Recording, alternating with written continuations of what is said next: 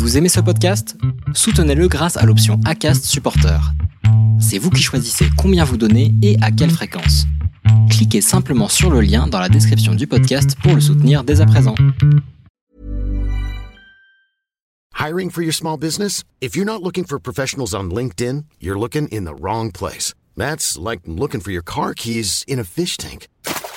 LinkedIn helps you hire professionals you can't find anywhere else, even those who aren't actively searching for a new job but might be open to the perfect role. In a given month, over 70% of LinkedIn users don't even visit other leading job sites. So start looking in the right place. With LinkedIn, you can hire professionals like a professional. Post your free job on linkedin.com slash people today. Les déviations racontent l'histoire de celles et ceux qui ont changé de vie.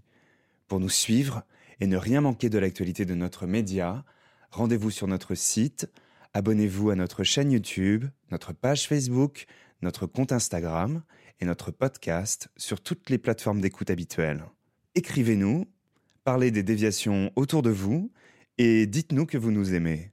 Les déviations sont une aventure collective, tout de suite, un nouvel épisode, une nouvelle histoire, une déviation si l'objectif dans la vie c'est de devenir un consommateur premium, c'est nul.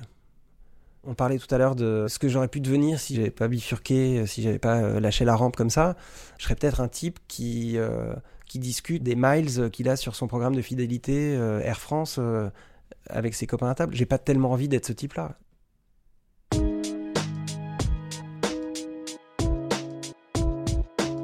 Écouter les autres, recueillir leurs paroles, leurs souvenirs pour les retranscrire, les transmettre, c'est la voie qu'a choisie Stanislas. Stanislas était un soldat du marketing. Il travaillait pour L'Oréal, et puis il a quitté le business des crèmes et des parfums pour se construire une autre histoire. Une vie qui raconte aujourd'hui celle des autres. Je m'appelle Stanislas, j'ai 42 ans et je suis biographe.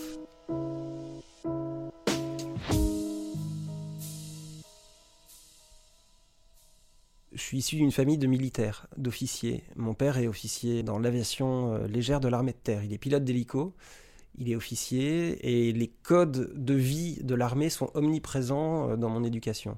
Euh, mon grand-père maternel est militaire aussi, j'ai des oncles militaires, j'ai des cousins militaires, enfin ça imprègne très fortement l'esprit familial avec une certaine vision de l'armée qui est un peu une vision vieille école, c'est-à-dire c'est forcément officier, c'est plutôt la cavalerie. Ça correspond à un univers traditionnel de l'armée. C'est cette version-là. Euh, et, ça infuse vraiment l'esprit familial.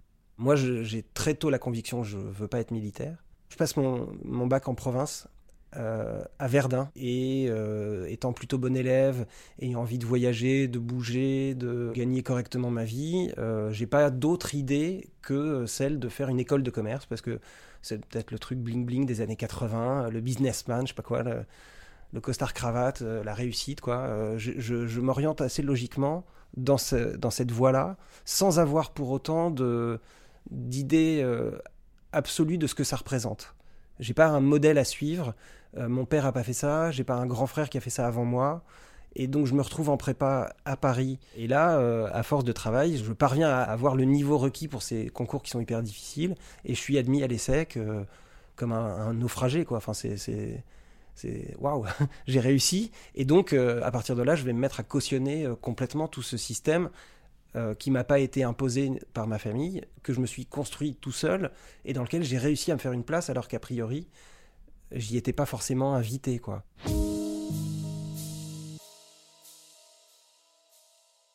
Je rentre chez L'Oréal en mars 2000. Euh, je suis pas encore diplômé, euh, donc ça c'est magnifique. C'est une période où, euh, avant d'avoir son diplôme, on est déjà embauché. Il y a en gros euh, quatre ou cinq orientations possibles pour tout le monde le marketing, la finance, le conseil, l'audit, et puis un dernier truc qui doit rassembler ceux qui savaient pas trop quoi faire ou qui n'ont pas été pris dans les bonnes boîtes. Enfin, c'est un peu l'idée qu'on se fait quand on est en école de commerce. C'est qu'il faut forcément à l'époque. Ça a sûrement changé un peu maintenant avec euh, euh, davantage de gens qui veulent monter leur boîte, les startups et tout ça. Mais à l'époque, c'était vraiment comme ça.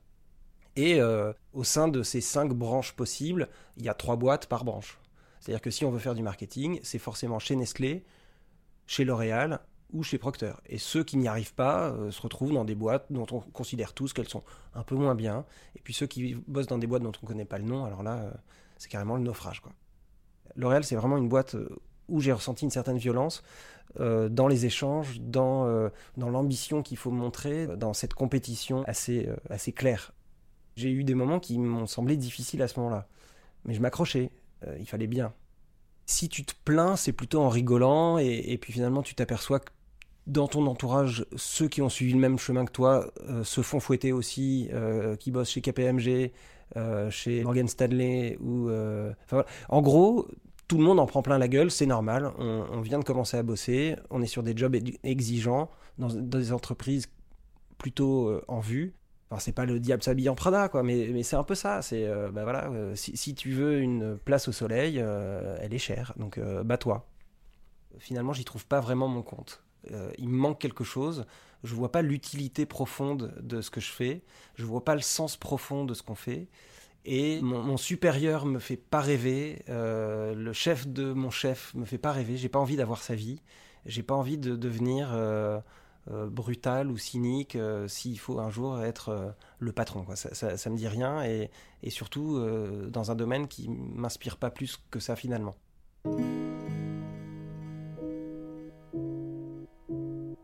je crois que j'ai retourné le truc dans ma tête le jour où je me suis dit que probablement 99,9% des gens heureux sur Terre ne travaillaient pas chez L'Oréal. Ça ne veut pas dire que travailler chez L'Oréal rend malheureux, mais ça veut dire qu'il n'y a pas besoin de ça pour être heureux. Et je quitte L'Oréal en juillet 2002, donc euh, moins de trois ans après. Et cette décision de quitter cette entreprise se fait euh, après euh, tout bêtement, une semaine de vacances, à prendre un peu de distance avec tout ça, à Madrid, où je vais voir des copains, je passe une semaine là-bas, et, euh, et, à mon retour, je suis convaincu que je ne vais pas rester chez L'Oréal. C'est hyper particulier de donner sa démission quand on est dans une boîte comme ça, dont on a l'impression, et on, te le dit tout le temps, que qu'il y a du monde qui gratte à la porte pour y rentrer. Et, tu te dis en permanence, je vais pas faire l'enfant gâté qui crache dans la soupe et qui sort de lui-même de cet univers qui est, qui est très bien. Arrête de te plaindre, arrête de, de, prendre ton pouls toutes les deux secondes et de demander si tu es heureux. Oui, tu l'es, ça va. Et en fait, euh, c'est aussi des œillères qu'on se met. J'ai pris cette décision qui est hyper compliquée à prendre la première fois. Euh, comme plein d'autres premières fois, euh, on s'en fait une montagne je me souviens être très très angoissé au moment d'annoncer à ma directrice marketing que ce jour-là je donne ma démission, que j'ai préparé ma lettre, que, que ma décision est prise. Euh, on retient son souffle, on a les mains moites, on est un peu la gorge un peu nouée, on dit ça et tout à coup on s'enlève un poids hallucinant des épaules et de manière assez dingue, son regard sur moi à ce moment-là change. Je me souviens que ma directrice marketing qui avait toujours tendance à être un peu euh, avoir cette espèce de, position un peu euh, un peu dominante quoi tout à coup m'a regardé euh, presque avec je sais pas si c'était de l'envie de me dire waouh il ose et, j'ai ressenti une forme de considération ou de, respect à ce moment-là qui a dû s'enlever très très vite mais il s'était passé quelque chose je suis parti, c'est un peu comme si j'avais plaqué une super jolie fille, qui me rend pas heureux, mais voilà, c'est un peu l'image que je me donne je reçois à ce moment-là énormément de euh, témoignages de sympathie. C'est génial que tu le fasses, c'est super. Oui, c'est vrai, il faut que tu ailles euh, tenter autre chose. C'est dommage, euh, on aurait bien aimé que tu restes dans la boîte, mais t'as raison, suis ta voix, etc. On entend ça. Mais on lit entre les lignes et on se dit, ils attendent tous qu'une chose, c'est que je me plante. Euh, j'ai démissionné, donc je ne touche pas le chômage. J'ai récupéré une petite somme en partant de ma boîte, l'intéressement, la participation, ce genre de trucs, et je vis un peu avec ça. J'écris pour des boîtes de prod, et donc je suis hyper mal payé. C'est très aléatoire, mais c'est amusant. Et puis je fais de la musique avec un groupe de copains, et donc pour moi cette période dure à peu près deux ans. Elle est le premier signe que euh, ce monde du salariat des grosses boîtes me convient pas totalement, que j'ai envie de faire un peu autre chose. Euh, en me disant que j'avais des bases scolaires ou en tout cas professionnel qui me permettrait de retomber sur mes pattes et que j'avais envie de laisser euh, cette première voix euh, parler un peu pour, euh, pour tenter autre chose. en juillet 2004, le 3 juillet 2004, dans le Jura. Euh, je tombe sur une nana qui est, euh, qui est un peu différente de tout ça et, euh, qui est ravissante et, qui me raconte ses voyages en Inde, le fait qu'elle a appris dans le Tamil Nadu, donc dans le sud de l'Inde, qu'elle a appris aux langues orientales le tamoul pour pouvoir communiquer avec les gens, qu'elle s'intéresse à la vie des, des, familles intouchables, aux rites, de passage, à la manière dont on, vit quotidiennement, enfin des, choses comme ça. Et moi, ça me sort complètement de, de, tout, cet autre euh, monde dans lequel euh, j'étais. Et il faut dire qu'à ce moment-là, notre rencontre donne quelque chose. Si j'étais resté le jeune chef de produit euh, un peu formaté que j'étais au début, je l'aurais pas intéressé du tout. Donc j'ai bien fait de me métamorphoser un petit peu pendant deux ans. ça m'a donné plus de, chances de, lui plaire à ce moment-là, ou en tout cas de l'intéresser un peu. Et, et, après de me laisser aussi moi transformer par elle. Euh, sans que ce soit une transformation euh, euh, volontaire ou, brutale ou, dite comme ça, mais c'est c'est le soft power de l'amour, ça.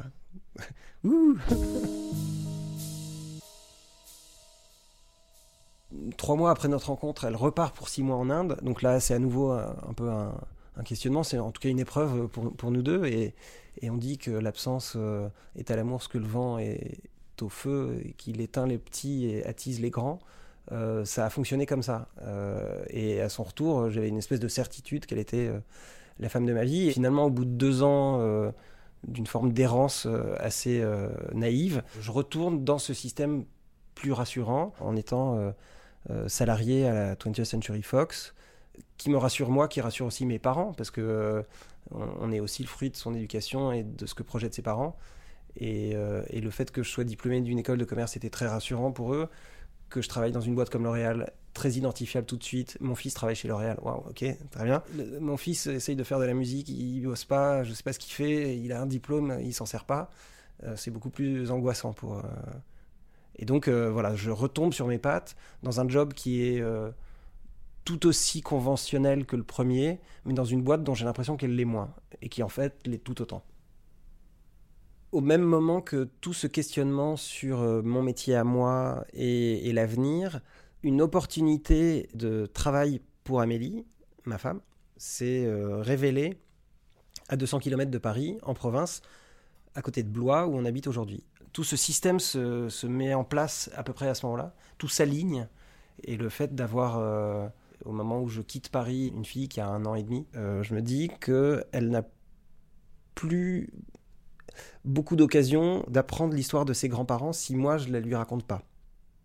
Au moment où on donne la vie, on prend conscience de sa propre disparition un jour. Euh, c'est le cycle normal des, choses. Et j'ai pas envie d'être juste euh, une date de naissance et une date de mort. J'ai envie qu'entre les deux, il se passe quelque chose et qu'on puisse en parler un peu et que ça puisse être raconté.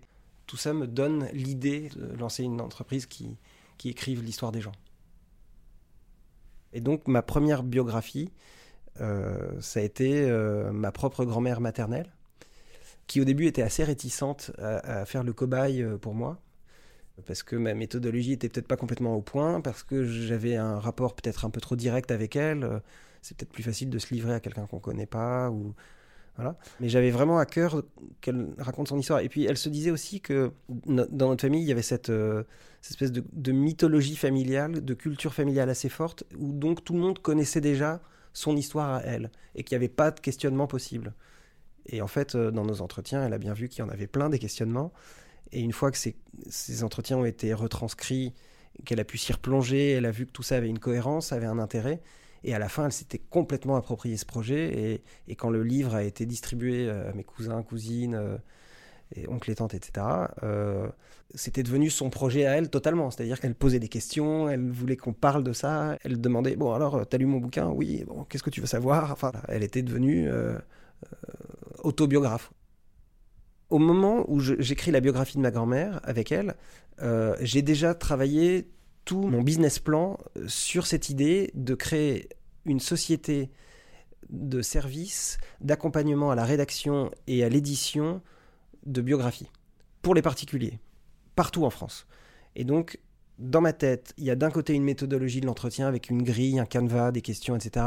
Un modèle de restitution du texte euh, en reprenant la personnalité de celui qui s'exprime. Euh, enfin voilà, donc ça c'est le comment. Et, ensuite, euh, de fédérer un réseau de freelance qui couvre tout le territoire avec des gens qui aient des compétences transférables pour réaliser des biographies.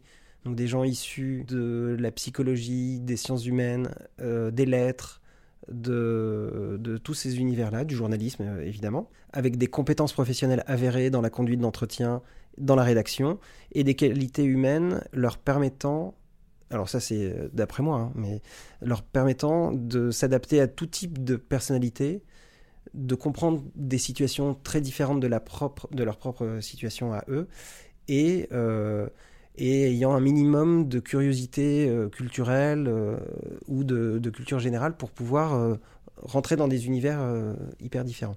Et, je veux démocratiser le fait de faire écrire sa biographie. Ça, c'est mon idée business.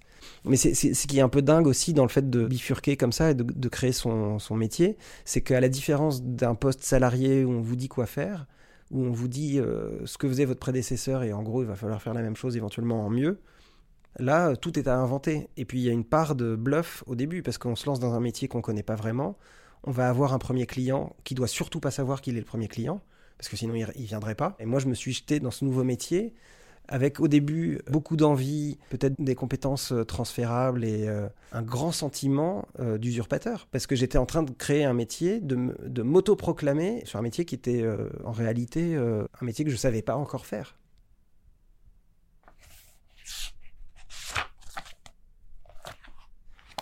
Je crois que le parcours qui commence à l'école s'imprime dans une première étape avec des maîtres et des professeurs, des gens de rigueur et d'exigence, des déclencheurs qui vous ouvrent à la vie, des révélateurs. Et puis il y a aussi les amitiés, les tandems, les complicités, les complémentarités dans le travail.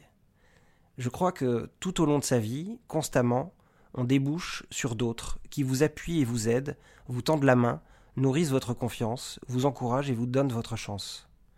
C'est ce qui permet de donner des coups d'accélérateur à sa vie et qui, rétrospectivement, en dessine la trajectoire. Au soir de mon existence, c'est avec mes parents, ma famille et les amis du premier cercle, à eux aussi que je pense. Euh, ça, c'est un monsieur qui a raconté tout son parcours et qui, à la fin, euh, se dit euh, que le sens de son existence, ça a été de, faire des rencontres et de, de voilà, de, d'inspirer peut-être quelque chose à quelqu'un et, de, suivre une voie qui se traçait. Et, et qu'en fait, voilà, nos trajectoires sont toujours un petit peu euh, aléatoires et puis il y a une rencontre qui va déterminer quelque chose. Et je pense que ne pas savoir tout le temps ce qu'on va faire le lendemain, ne pas savoir tout le temps où on va faire un peu confiance au hasard, c'est pas forcément mal. Euh, c'est-à-dire que l'époque oblige un peu à, à, prévoir les choses, à les organiser, à les structurer, à avoir un business plan euh, pour tout. Pourquoi? Enfin, est-ce que c'est vraiment indispensable de, toujours savoir où on va euh, L'aventure est belle aussi quand on va euh, vers l'inconnu?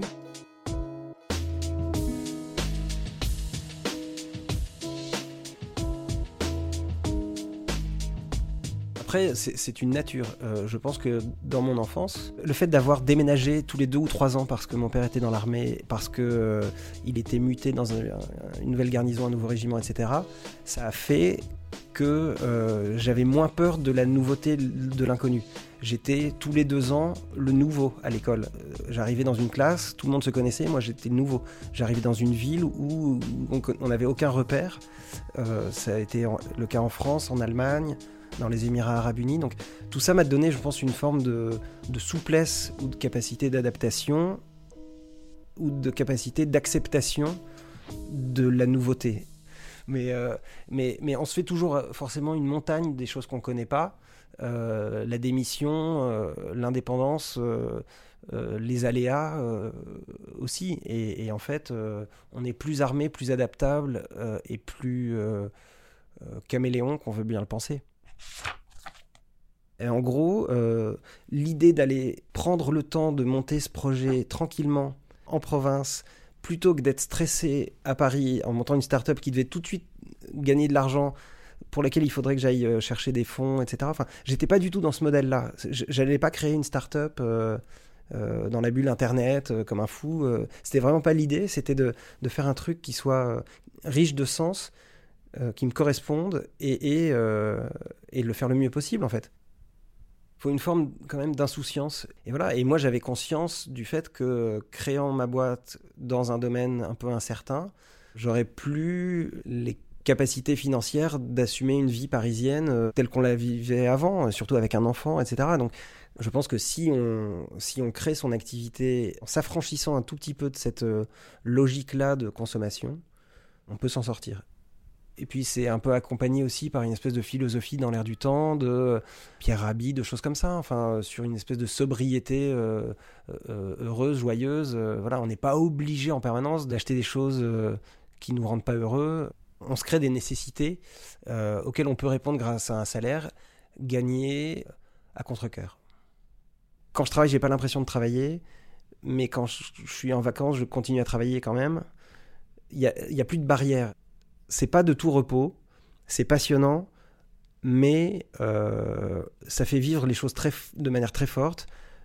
Est-ce que c'est vraiment un métier? Je ne sais pas. Est-ce que c'est pas une deuxième nature? C'est possible. Se lancer dans un truc aussi euh, impliquant humainement, difficile économiquement et incertain, parce que moi je ne sais pas encore de quoi le mois de mai euh, sera fait par exemple, je n'ai pas de visibilité. Donc je navigue à vue, je trouve ça hyper excitant. Il y a des gens que ça rendrait monstrueusement euh, stressé. Aujourd'hui, 15 euh, ans après, j'ai gardé un certain nombre d'amis avec lesquels j'ai fait mes études, qui sont restés dans ces très grosses boîtes, qui ont gravi les échelons, qui sont aujourd'hui à des postes de direction, qui ont des, des, métiers euh, qui ont l'air passionnants, très gratifiants en tout cas, avec beaucoup de responsabilités, avec des équipes à gérer, avec beaucoup de déplacements à l'international, des choses comme ça. Mais pour certains d'entre eux, je peux parfois me poser la question de, ce qu'ils cultivent d'autres dans leur vie. Est-ce qu'ils ont vraiment l'occasion de laisser parler cette petite voix intérieure qui, proposait autre chose? Je peux avoir euh, sous les yeux le parcours de certains de mes copains ou camarades de promo euh, et, voir, euh, oui, ce que j'aurais pu être aujourd'hui. de là à penser que ça me fait envie, je ne sais pas, je vais pas me fâcher à la fois avec les gens de L'Oréal et avec mes potes à cause d'un podcast.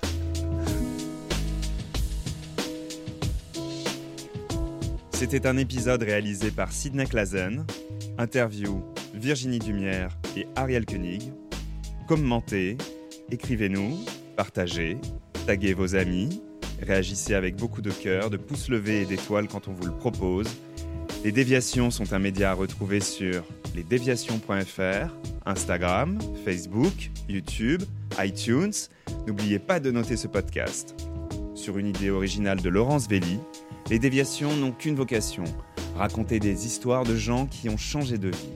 À très vite pour un nouvel épisode, et d'ici là, prenez la bonne direction.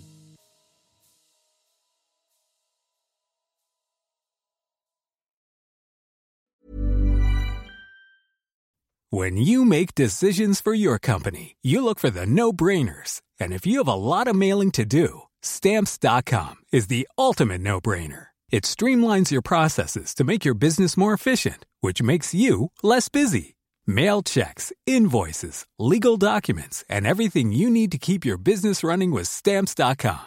Seamlessly connect with every major marketplace and shopping cart. Schedule package pickups and see your cheapest and fastest shipping options from different carriers. With rates up to 89% off USPS and UPS rates. And with the Stamps.com mobile app you can take care of mailing and shipping wherever you are. Make the same no-brainer decision as over 1 million other businesses with stamps.com. Sign up with code program for a 4-week trial plus free postage and a free digital scale. No long-term commitments or contracts. That's stamps.com.